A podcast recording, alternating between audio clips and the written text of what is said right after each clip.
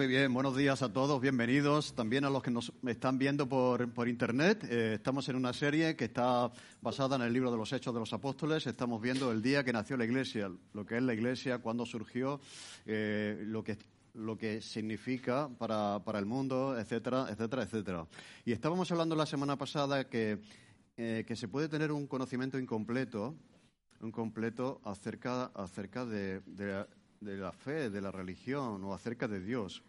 Eh, es imposible tener un conocimiento completo de nada. Solo Dios es omnisciente, solo Dios conoce todo de manera completa. El, conocimiento de los seres humanos siempre es limitado, ¿no es verdad?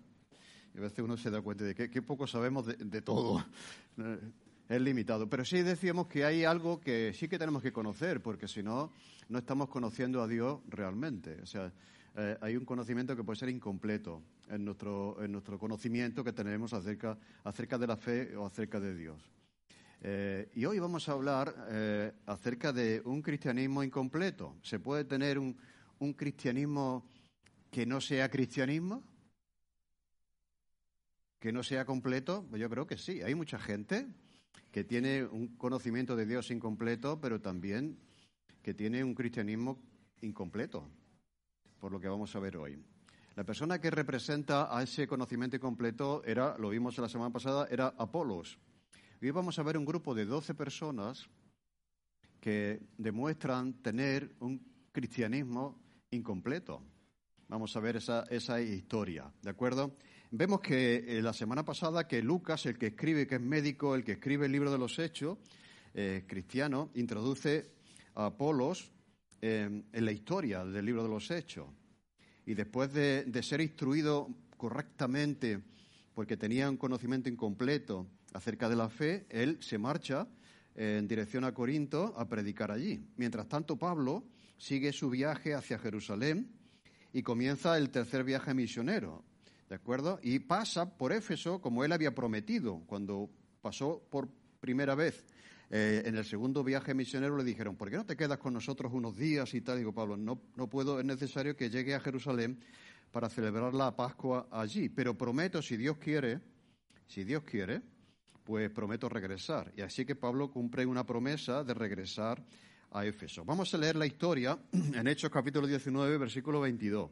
Aconteció que entre tanto que Apolos estaba en Corinto, Pablo, después de recorrer las regiones superiores, vino a Éfeso y hallando a ciertos discípulos, les dijo, ¿recibisteis el Espíritu Santo cuando creísteis? Esta es una buena pregunta.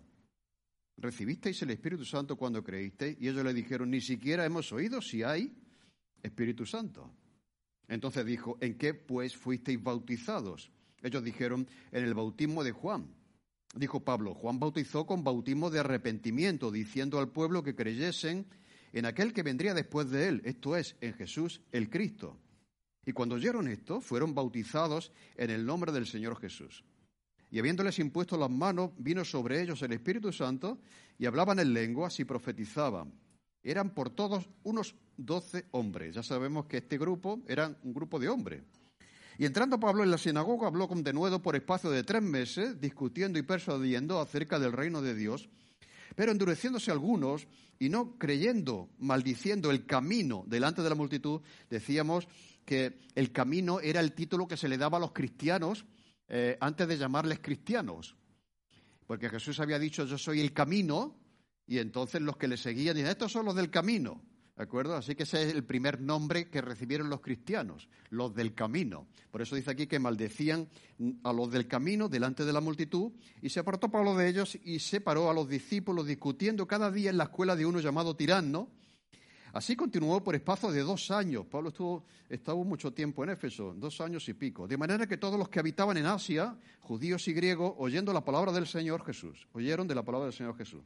Y hacía Dios milagros extraordinarios por manos de Pablo, de tal manera que aún se llevaban a los enfermos los paños o delantales de su cuerpo, y las enfermedades se iban de ellos, y los espíritus malos salían. Pero algunos de los judíos exorcistas ambulantes intentaron invocar el nombre del Señor Jesús sobre los que tenían espíritus malos, diciendo, conjuro por Jesús el que predica Pablo. Y había allí siete hijos de un tal Ezeba, judío, jefe de los sacerdotes, que hacían esto. Exorcismos, ¿no? Pero respondiendo el Espíritu me lo dijo, a Jesús conozco y sé quién es Pablo, pero vosotros quiénes sois. Y el hombre en quien estaba el espíritu malo saltando sobre ellos y dominándolos, pudo más que ellos, de tal manera que huyendo de aquella casa casi desnudos y heridos. Y esto fue notorio a todos los que habitaban en Éfeso, así judíos como griegos, y tuvieron temor todos ellos, y era magnificado el nombre del Señor Jesús. Y muchos de los que habían creído venían confesando y dando cuentas de sus hechos. Asimismo, muchos de los que habían practicado la magia trajeron los libros y los quemaron delante de todos. Y hecha la cuenta de su precio, hallaron que eran cincuenta mil piezas de plata, dos millones y medio de las antiguas pesetas. ¿Eh? Eh, habían comprado todo este tipo de cosas, dice. Así crecía y prevalecía poderosamente la palabra del Señor. Y pasadas estas cosas, Pablo se propuso en espíritu ir a Jerusalén después de recorrer Macedonia y Acaya, diciendo, después de que haya estado allí, me será necesario ver también Roma enviando a Macedonia a dos de los que le ayudaban, Timoteo y Erasto, el que se quedó por algún tiempo en Asia. Pablo está haciendo aquí ya, está terminando el tercer viaje misionero y está planeando otro viaje misionero, en este caso a Roma. Ya no iría como misionero, sino como esclavo, porque habría sido arrestado y llevado preso a Roma. ¿De acuerdo? Pero mira, es Éfeso, esta ciudad en la que, en la que ocurre todo lo que hemos leído, eh, decíamos que sería una iglesia importante en toda la región. Pablo tenía la estrategia de ir fundando iglesias en ciudades importantes. La primera era Jerusalén, la segunda era Antioquía y la tercera iba a ser Éfeso. Y desde este centro de operaciones, ¿de acuerdo? Esa iglesia se convertiría en una iglesia misionera desde la que se alcanzarían otras muchas iglesias de la zona. Por ejemplo, desde Éfeso se abrió la iglesia de Colosas, este libro de la Biblia a los colosenses pues se abrió desde Éfeso. La Odisea, esta iglesia de Apocalipsis, prácticamente todas las iglesias que aparecen en Apocalipsis, a las siete iglesias de Apocalipsis, fueron abiertas desde la iglesia de Éfeso. Como iglesia madre, mira la importancia de que la iglesia se siga multiplicando y alcanzando a los que están a su alrededor. Hierápolis, Esmirna, Pérgamo, etc. Pablo pasó en esta ciudad más tiempo que ninguna otra. Eh, en algunas ciudades estaba una semana, estaba poco tiempo, pero aquí Pablo estuvo, estuvo como tres años y medio eh, de los cuatro años que duraría ese tercer viaje misionero. Así que le dedicó mucho tiempo. ¿Por qué? Porque esta iba a ser una iglesia clave para alcanzar a otras iglesias. Por lo tanto, es importante que conozcamos un poquito acerca de esta ciudad, donde ocurren estas cosas, porque hay cosas aquí que, mm, cosas raras, ¿no? ¿De acuerdo? Y vamos a explicarla. ¿no? La primera, en primer lugar, Éfeso era la ciudad más importante a nivel comercial de Asia. ¿De acuerdo? Eh, era una ciudad donde había muchos negocios, mucho movimiento económico, mucha gente venía a vender y a comprar, la ciudad de Éfeso. Era, eh, Asia era la zona de Turquía actual, entonces Éfeso está en la Turquía actual y, como estaba cerca del mar, tenía un, puerto, ahí había mucho movimiento económico, por lo tanto era un gran, centro, un gran centro comercial de toda, de toda la Turquía actual. Ahí era la sede del tribunal romano, o sea, todos los, asuntos graves, todos los delitos graves se juzgaban en Éfeso porque los romanos tenían ahí el juzgado principal de toda la región. ¿Entendéis? Así que ahí se, juzgaban todos los casos importantes eh, eh, en, toda la zona romana. Era una ciudad también de delincuentes. Mira, ¿esto qué quiere decir? Tenía un templo en el que adoraban a una diosa Diana, ya veremos la semana que viene que se decía, grande es Diana de los Efesios, era una diosa, hablaremos de eso, pero ese templo tenía lo que se decía un lugar de asilo, era un sitio de asilo eh, para todos aquellos que eran criminales y delincuentes. Si una persona había cometido un delito y conseguía llegar hasta los aledaños del templo, estaba protegido legalmente. Es como si tú cometes un delito y dices, mira, si te vas a, no sé, a, cualquier sitio geográfico de, una ciudad concreta y consigues llegar allí, ya nadie te puede tocar. Estás libre de toda culpa. por lo tanto, ahí todos los delincuentes iban a Éfeso. Por eso decimos que era una ciudad de delincuentes, ¿no? Porque eran, eran, podríamos decir, se encontraban a salvo en ese territorio protegido por esa, por esa diosa. Por lo tanto, era, era una ciudad llena de asesinos, de estafadores, de criminales, de gente que se saltaba la ley en el mundo antiguo. También esa ciudad era un centro de superstición pagana, eh, de ocultismo y brujería. Por eso al final hemos leído una historia de alguien que estaba intentando echar un demonio. Es porque esto era, era algo muy frecuente en esta ciudad de Éfeso. Mira, eh, era famosa eh, unos pergaminos que, que llamaban mágico en la ciudad de Éfeso, que se llamaban las cartas de Éfeso. Eran unos escritos que aseguraban a quienes los compraban la protección en sus viajes. Mirad, interesante esto. Cómo solemos absorber, muchas de estas cosas, ¿no? Hay gente que lleva eh, un santo protector en su coche para que le proteja en la carretera, ¿no? Hay alguien que tiene un santo, el pancracio, con una perejil en la mano, que es el que hace que, el negocio vaya bien. Pues ven, esto no es nuevo, esto es antiguo. Esto es paganismo puro. Entonces, en esa ciudad se vendían esos pergaminos que aseguraban a quienes compraban ese papel, que por supuesto no tenían ningún poder, pues le aseguraban protección en el viaje. Hijo, si no podían tenerlo, nosotros no podemos tener hijos. Pues vamos a Éfeso, compramos un pergamino de estos que nos va a, dar descendencia. ¿De acuerdo? Éxito en el amor. Así que los que ya tenían una edad y tal iban a Éfeso, compraban un pergamino porque les salía novia. ¿De acuerdo?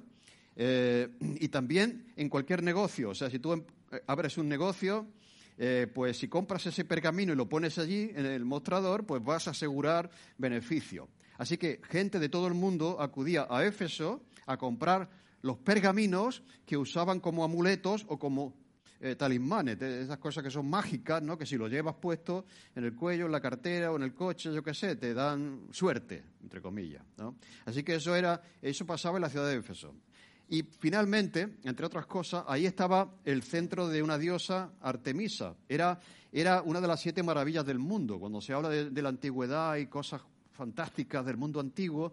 Este templo, eh, no, tenemos tiempo para describir cómo era, pero aquello era algo, es como cuando va uno a, yo qué sé, al Vaticano, tú te quedas maravillado por todo lo que hay allí. Esto, esto, era, esto era el centro de, esta diosa de Diana, de los Efesios, y, centro de adoración también del mundo antiguo. Así que toda la gente iba a ese templo para encontrarse con esa diosa, que era, era oscura, de tez.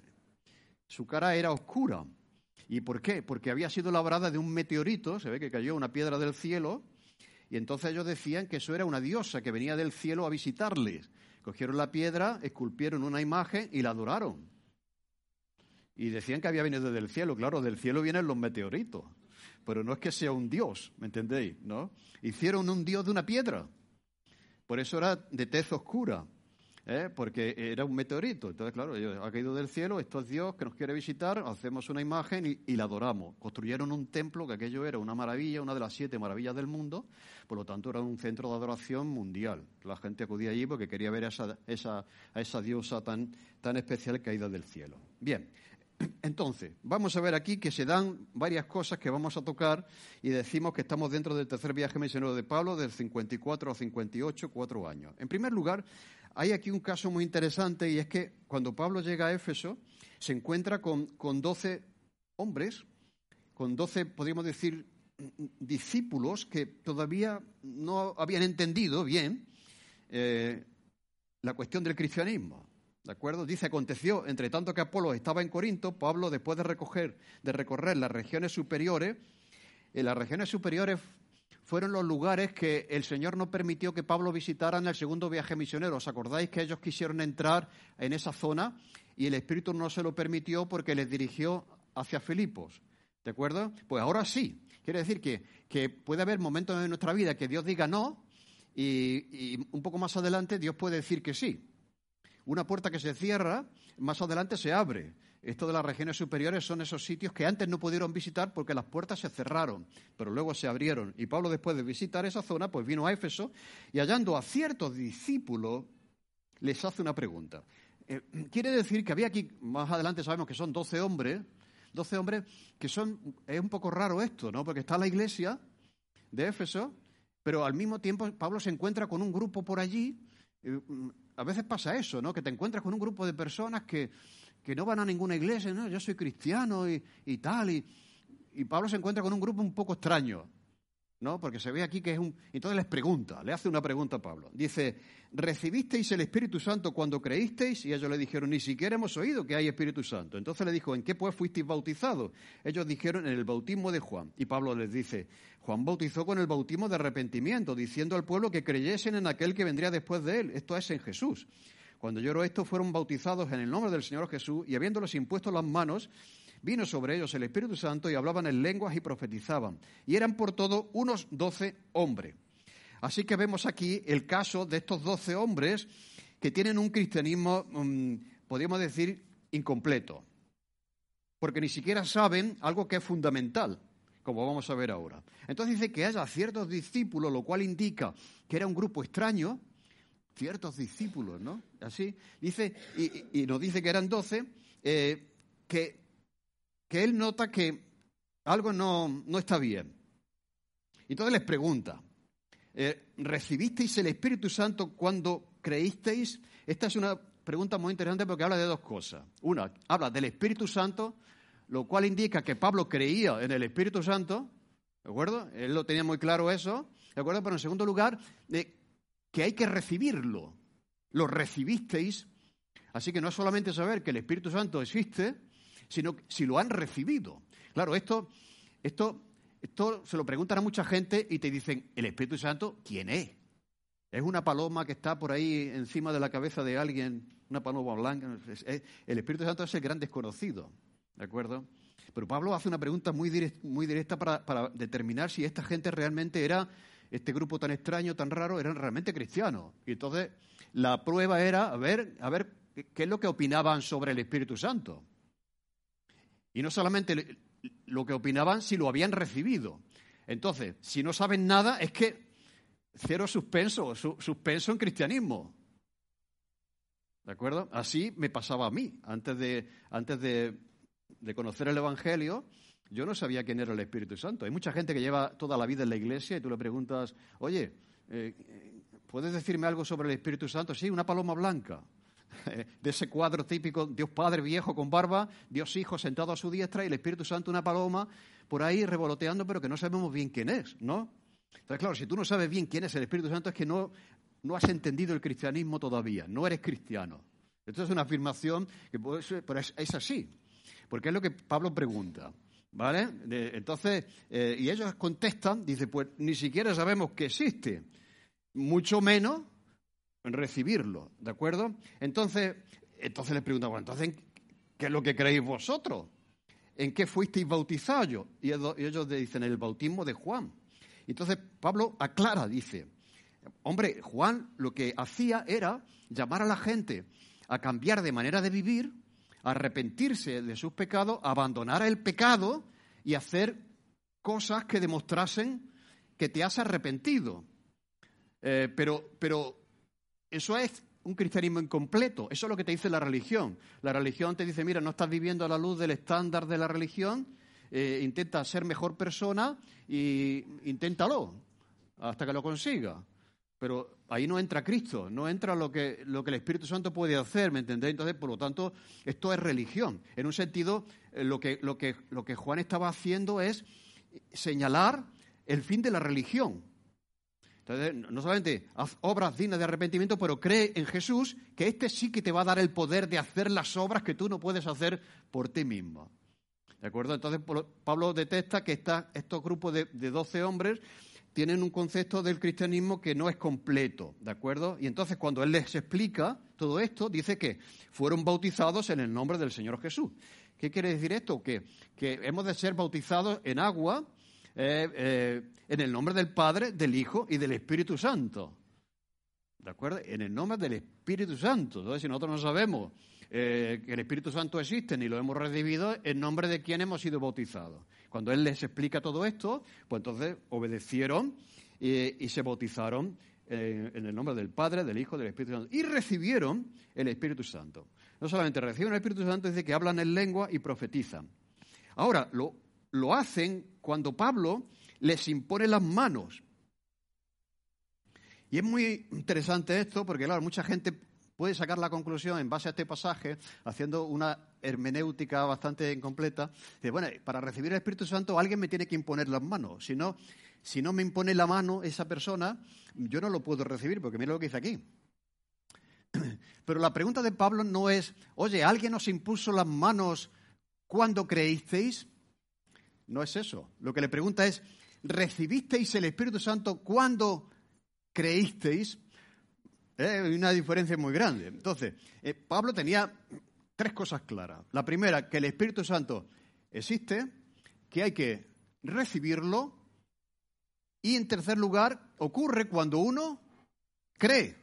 Él les pregunta eso. Eh, cuando creísteis, recibisteis el Espíritu Santo, que va, ni siquiera sabemos quién es el Espíritu Santo.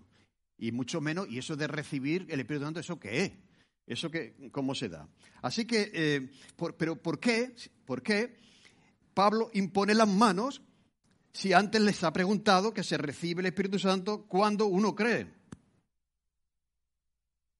A ver, ¿alguien lo sabe? Mira, ocurren dos veces en el libro de los Hechos y no podemos sacar una doctrina de esto. De, de, que nos digan, bueno, tú has creído, pero tú todavía no tienes el Espíritu Santo. Es necesario tener una segunda experiencia, una cosa la conversión y otra cosa es una segunda experiencia, porque fíjate aquí, ¿eh? estas personas recibieron el Espíritu Santo cuando alguien les impuso las manos. Esto ocurre dos veces. Y no podemos sacar una doctrina de estos dos casos. ¿Y por qué ocurre? Por dos razones. En primer lugar, ocurre con los samaritanos. Cuando los samaritanos se convierten, ellos reciben el Espíritu Santo por, la imposición de manos, en este caso de Pedro. ¿Pero por qué pasa eso? Mira, entre los judíos y los samaritanos había enemistad. Tenían un centro de adoración cada uno. Si ellos reciben el Espíritu Santo cuando creen, eh, hubiese habido dos iglesias, la iglesia judía y la iglesia samaritana. No necesitamos a, los judíos ni necesitamos a los apóstoles para nada. Era necesario que ellos entendiesen que la salvación, como Jesús había dicho, venía de los judíos. Y que cuando Pedro les impone las manos, ellos están reconociendo que necesitan a los judíos y que necesitan al, Jesús judío, al Cristo. Y es una señal de identificación al mismo tiempo en el que los judíos cristianos aceptan a los samaritanos. Así que cuando se imponen las manos hay una señal de identidad con la persona, con la autoridad, con la persona que te las impone, pero al mismo tiempo hay un acto de, identificación. Los samaritanos y los judíos estaban peleados cuando un judío eh, a través de la imposición de manos, está diciendo, te recibo como hermano, ya no somos enemigos, ya no estamos divididos y separados, ¿me entendéis? Y lo mismo ocurre con estos dos. Eran doce personas que eran doce llaneros solitarios. Es como esta gente que va por ahí. Yo no necesito la iglesia, yo, yo, tengo mi iglesia en mi casa porque de donde hay dos o tres reunidos en su nombre ya somos en iglesia. Entonces, si ellos reciben el Espíritu Santo cuando ellos creen, pues hubiese sido una secta. ¿Me entendéis? Y era necesario que hubiera un acto, un acto público, evidente, a través de un, de un apóstol como el apóstol Pablo reconocido, de que ellos necesitaban la autoridad de esa persona y también la identificación en esa persona. Así que cuando Pablo impone las manos, reciben el Espíritu Santo, aunque lo podían haber recibido cuando creyeron, ¿me entendéis? Que fue cinco minutos antes, por cuando ellos les explicó el Evangelio, ¿me entendéis lo que quiero decir? Pero era una señal para que quedara en evidencia la necesidad que ellos tenían de la autoridad de Pablo, apostólica de Pablo, y también la identificación de Pablo. Entonces ellos ya no iban por ahí siendo un grupo de doce solitarios, sino que ahora formaban parte de la iglesia, de la unidad de la iglesia. Así que queda, creo que contestada esa pregunta, no tenemos que buscar una segunda experiencia en el Espíritu. De hecho, es imposible que creamos en el Señor sin el ministerio y sin la convicción de pecados que trae el Espíritu Santo. Ah, pero es que aquí habla de, lo repito, de una experiencia posterior a la fe. Si es que ellos creyeron, ellos pensaban que creían, pero una persona que no cree en el Espíritu Santo y en que hay que recibirlo, es que no está creyendo correctamente. Por lo tanto, no fue una segunda experiencia. Como digo, se convirtieron después de la explicación de Pablo, que les explicó acerca del Espíritu Santo y la necesidad que tenían de recibirlo. Así que lo recibieron, ¿me entendéis? Cuando creyeron. Y se hizo visible a través de esa imposición de manos que les decía a ellos no podéis ir por ahí como doce hombres sin ningún tipo de, ¿entendéis?, de, compromiso con la iglesia local, sino que ahora formáis parte de la iglesia. Pero mirad, aquí algo importante. Habla Pablo del Espíritu Santo, de que existe y de que se recibe. Bien, una pregunta eh, para ti, eh, que te has educado como yo eh, en una cultura cristiana. ¿Sabes quién es el Espíritu Santo? Ah, ni siquiera sé. Como he dicho, es la paloma en el cuadro. Bien, y la segunda pregunta es, ¿lo has recibido? Ah, si, si, no sé nada, ¿cómo lo voy a recibir? Además, ¿eso cómo se recibe? Pues Pablo dice que existe, pero además que hay que recibirlo. ¿Por qué? Porque es el Espíritu Santo el que aplica a nuestra vida la obra de Cristo en la cruz. Y no solamente eso, sino es el que nos va a capacitar para la vida cristiana, para hacer aquello que no podemos hacer por nosotros mismos. Esas obras dignas de arrepentimiento que, que Juan el Bautista pedía de sus discípulos, era imposible hacerlas sin aquel que os bautizaría en el Espíritu Santo y en fuego. Dice, yo bautizo en agua, esto no va a cambiar tu vida, pero viene uno que os va a bautizar en el Espíritu Santo y en fuego, y de este sí va a hacer que cambiéis.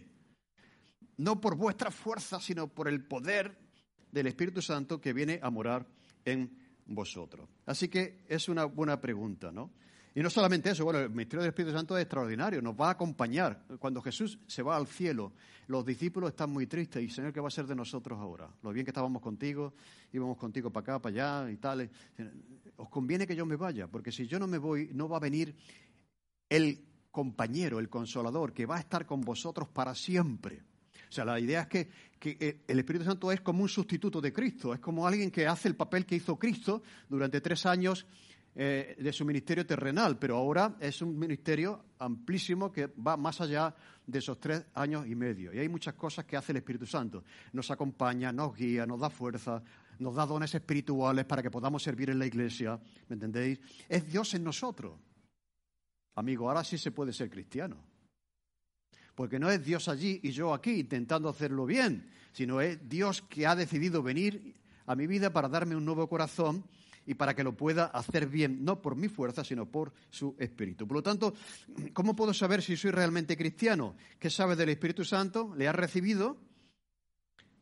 Mira, dice Pablo más adelante en Romano, dice, los que viven según la carne no pueden agradar a Dios. Pablo habla de la diferencia entre una persona que intenta agradar a Dios por su fuerza, que eso es vivir en la carne, por sí mismo, que eso es lo que te pide la religión, ¿eh? sé bueno, Venga, sé bueno, fuérzate, que el poder está en ti.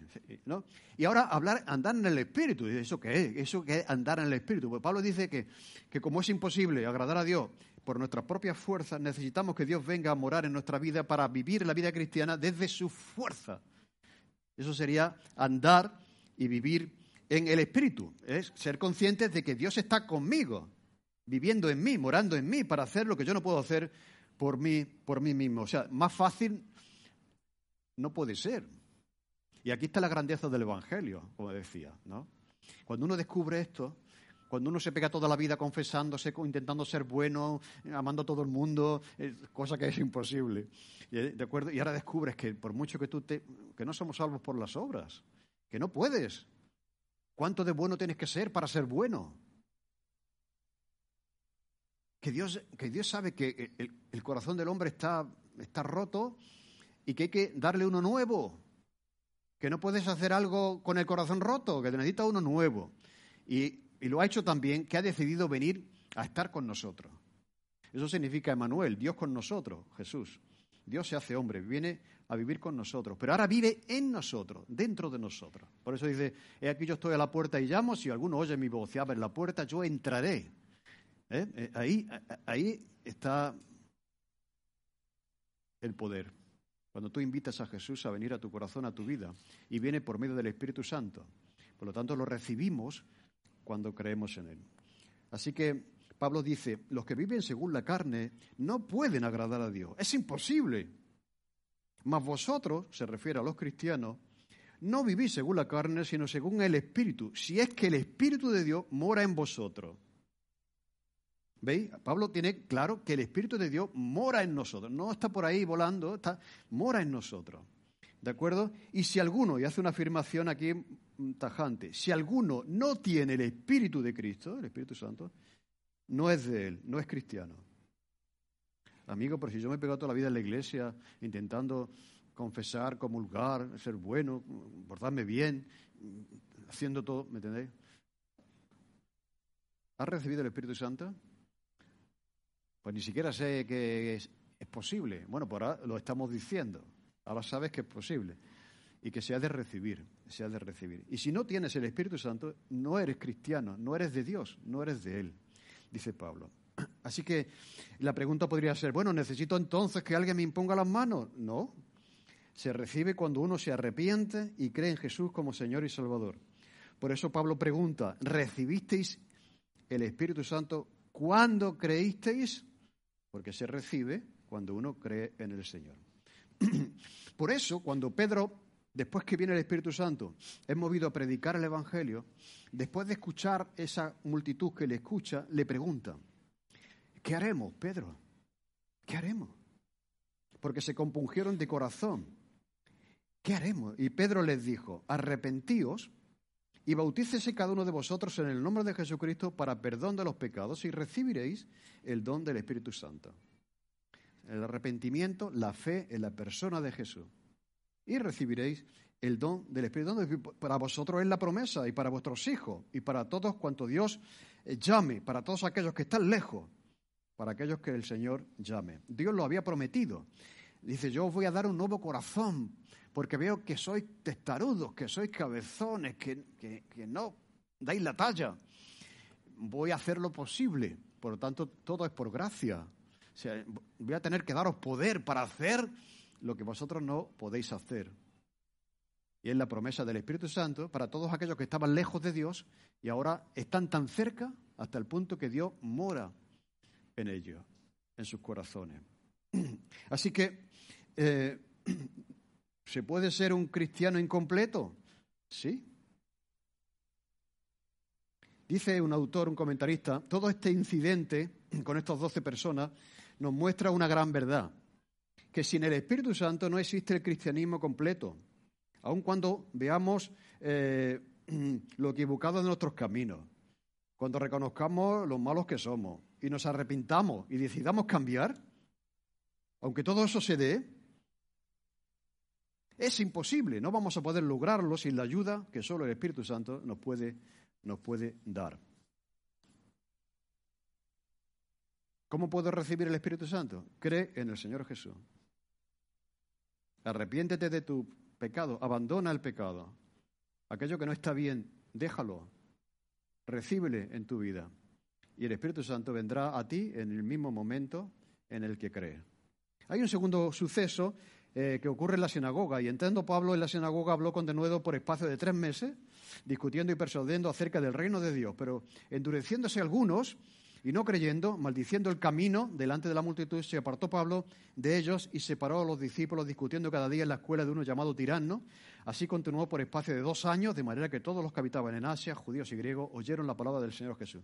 Mira, Tirano era un filósofo que tenía una escuela de filosofía y tenía unos alumnos y tenía un local tenía un local. Como, como a Pablo lo echaron de la sinagoga, y esto demuestra la versatilidad de Pablo, que él usaba cualquier, cualquier oportunidad, cualquier sitio, la plaza, el, templo, la sinagoga, y en este caso ahora usa la escuela de un filósofo. Se ve que Pablo habla con este filósofo y le dice, oye, que me han echado de la sinagoga, pero yo quiero seguir predicando, tú me puedes dejar, y parece ser que Pablo alquiló o le dejaron, eh, eh, este filósofo le dejó, le dejó enseñar durante todo este tiempo que estuvo Pablo allí eh, en, su, en su escuela, lo cual él buscaba posibilidades para poder predicar, y esto es correcto, ¿no? para poder predicar el Evangelio. Hay un texto antiguo que se ha descubierto en la arqueología, un manuscrito, fijaros que da veracidad a este hecho, que dice que Pablo enseñaba desde las 11 de la mañana hasta las 4 de la tarde. Y el resto del tiempo, Tirano, que era el dueño de la escuela, usaba su local. O sea, tenemos un testimonio no cristiano de alguien que, evidencia que eso ocurrió en Éfeso y que Pablo usó esa escuela de 11 de la mañana a 4 de la tarde. Y la pregunta es, ¿por qué de 11 de la mañana a las 4 de la tarde? Porque era el tiempo en el que los estudiantes se iban a comer y a echar la siesta porque hacía mucho calor.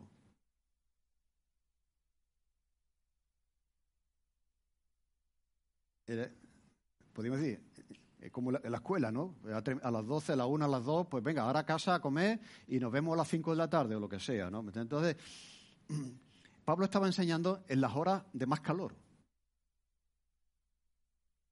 Y los cristianos estaban allí deseosos de escuchar lo que Pablo decía durante dos años y medio, cuando más calor hacía. Quiero decir que a veces nos quejamos, hoy que es que no puedo ir porque va a llover. Pablo utilizó el tiempo de los trabajadores en, en, ese en ese lugar terminaban de trabajar a las 11 porque hacía mucho calor. Cuando el sol estaba arriba a las 12 ya no se podía trabajar, por lo tanto descanso hasta, hasta las 4 de la tarde que ya empezaba ¿Entendéis? Entonces Pablo usaba las horas de calor, lo cual demuestra el hambre, el deseo de los cristianos que no les importaba el calor o el frío para estar ahí escuchando a Pablo durante el tiempo que estuvo en esa escuela. Muy bien, en tercer lugar, otra cosa que pasa aquí es que hay, cosas extraordinarias que están pasando, que, que Dios hacía milagros por manos de Pablo, de tal manera que aún se llevaban los enfermos los paños o delantales y y los espíritus inmundos salían. ¿no? Esto es algo que Jesús hizo, que Pedro hizo y que Jesús dijo que iban a hacer aquellos que creyesen en Él. Cosas mayores haréis. Por lo tanto, el poder de Dios estaba actuando a través, no es el poder de los hombres, sino que Dios estaba actuando a través de Pablo, a través de Pedro y a través de otros apóstoles para hacer milagros en los, sitios donde ellos estaban. Pero hay un caso aquí, eh, versículo 13, de que hay milagros extraordinarios que están pasando, pero al mismo tiempo hay falsos milagros que, vemos aquí. Dice que algunos de los judíos exorcistas ambulantes intentaron invocar el nombre del Señor Jesús sobre los que tenían espíritus malos diciendo, conjuro por Jesús, el que predica Pablo. Y había siete hijos de un tal Ezeba, judío, jefe de los sacerdotes, que hacían esto. Decía que Éfeso era un, centro de ocultismo, de brujería, mm, de, todo ese tipo de cosas. Entonces allí proliferaba todo ese tipo de cosas, de exorcismo. Las personas estaban poseídas por el demonio. Entonces había falsos maestros, y en este caso eran como, como personas que utilizaban el nombre de Jesús para que en el nombre de Jesús eh, expulsar demonios, porque ellos sabían que Jesús expulsaba demonios. Pero vamos a utilizar el nombre de Jesús sin conocer a Jesús para hacer una cosa que solo puede hacer Jesús, si le conocemos. Y entonces, claro, le dice el, mismo demonio, dice, ¿cómo que estáis usando el nombre de Jesús? A Jesús lo conozco, lo cual quiere decir que el diablo sabe quién es Jesús. Y los espíritus malos saben, saben dónde está el poder, pero vosotros quiénes sois.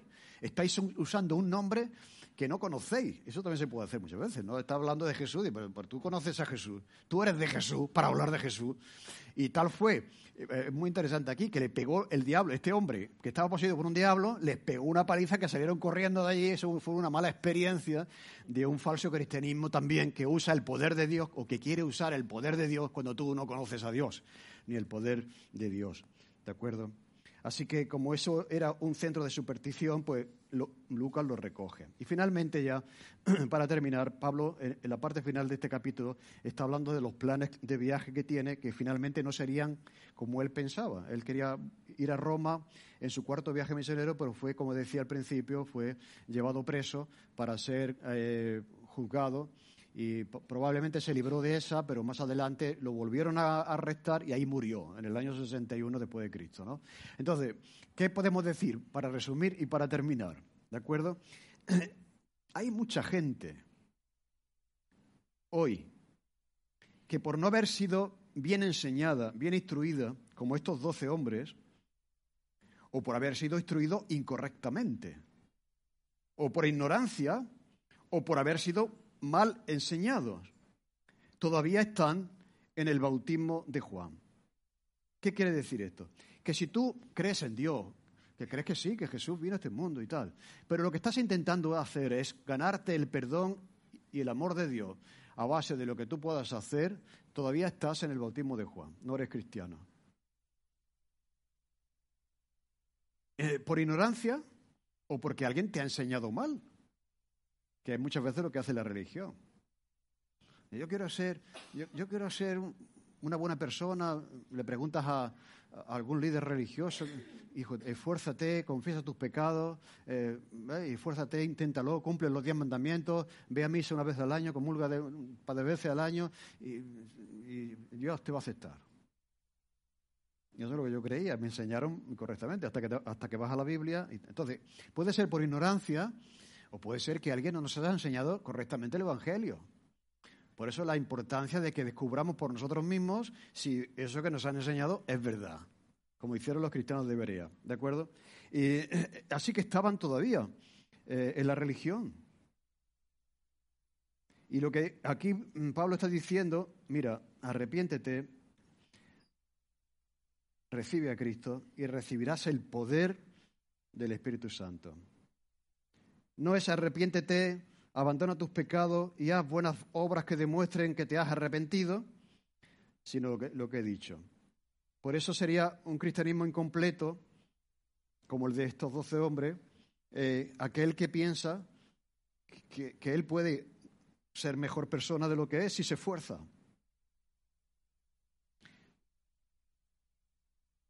Que es lo que enseña cualquier religión. No, lo que dice el Evangelio es que no puede. Es que necesitas ser una nueva persona, con un nuevo corazón.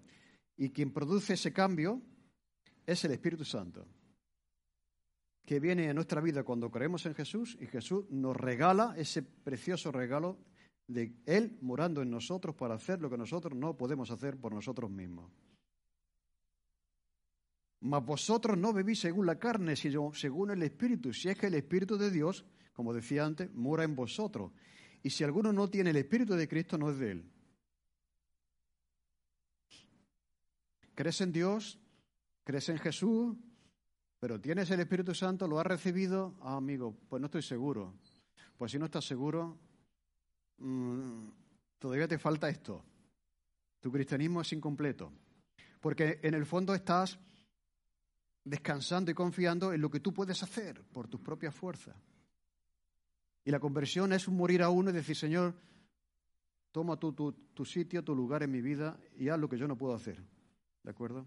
No pasa nada, quiero decir que no pasa nada. Si uno dice, oye, a estas alturas de mi vida, 40 años en la iglesia, y ahora resulta que no sé quién es el Espíritu Santo, y mucho menos si lo he recibido, pues bueno, esto fue lo que hizo Pablo con estos doce hombres, ¿no? Habían vivido un montón de tiempo con sus ideas sobre, pero les instruyó, les dirigió correctamente para que pudiesen recibir el Espíritu Santo. Así que, ¿cómo puedes tener el Espíritu Santo? Lo que he dicho, arrepiéntete, deposita tu fe en la persona de Jesús como Señor y Salvador, recíbele en tu vida, porque Él quiere morar en ti, dentro de ti, no solamente para aplicar la obra de Cristo, sino para darte un nuevo corazón, para darte poder para hacer las cosas que no puedes hacer por ti, para acompañarte todos los días de tu vida, estará con vosotros para siempre, dice Jesús acerca del Espíritu Santo, te va a dar dones espirituales para que puedas servir en la iglesia y tantas cosas más. Por lo tanto, volvemos al texto de Pedro. Al oír cuando él predicó, la gente se compugió de corazón y dijeron, ¿qué haremos? ¿Qué podemos hacer después de escuchar esta predicación? Y Pedro les dijo, arrepentíos y bautícese cada uno de vosotros en el nombre de Jesucristo para perdón de los pecados y recibiréis el don del Espíritu Santo. Y eso lo puedes hacer tú, si todavía no lo has recibido. Porque para ti, dice Pedro, es la promesa que Dios ha dado en la antigüedad y para tus hijos, para todos los que están lejos de Dios, para cuantos, aquellos que Dios llame, aquellos que Dios llama a seguirle, a creer en Él, van a recibir el regalo de Dios para cada uno de nosotros. ¿Recibisteis el Espíritu Santo cuando creísteis? Es importante que puedas contestar a esa pregunta, porque si no, todavía no has entendido lo que es ser cristiano. Amén. Señor, gracias por, por la persona, la obra, el ministerio del Espíritu Santo en nuestra vida. Queremos darte gracias porque mejor no se puede hacer, Señor. Tú lo has pensado todo y tú has decidido venir a morar en nosotros, pero no por la fuerza, no, no obligándonos, sino a través de una disposición de cada uno de nosotros de abrir el corazón a que Cristo pueda entrar y cambiar aquello que tiene que ser cambiado. Y eso lo hace a través del Espíritu Santo. Te damos gracias por eso. En el nombre de Jesús. Amén. un libro recomendado sobre este tema que hemos hablado hoy, El tripe secreto del Espíritu Santo. Esto es muy, chiquito, pero esto es, esto es fantástico. Mirad, dice aquí el autor en un, en un momento, dice, eh, todo verdadero hijo de Dios, y por, por consiguiente es importante entender esto, que todo verdadero hijo de Dios ha recibido el Espíritu Santo de Dios. ¿Vale? Y eso ya, o sea, si, está en nosotros, si Dios viene a morar en nosotros a través de su Espíritu, amigos, aquí hay un montón de posibilidades. Amén. Muy bien, pues vamos a, tener el privilegio de participar de la Santa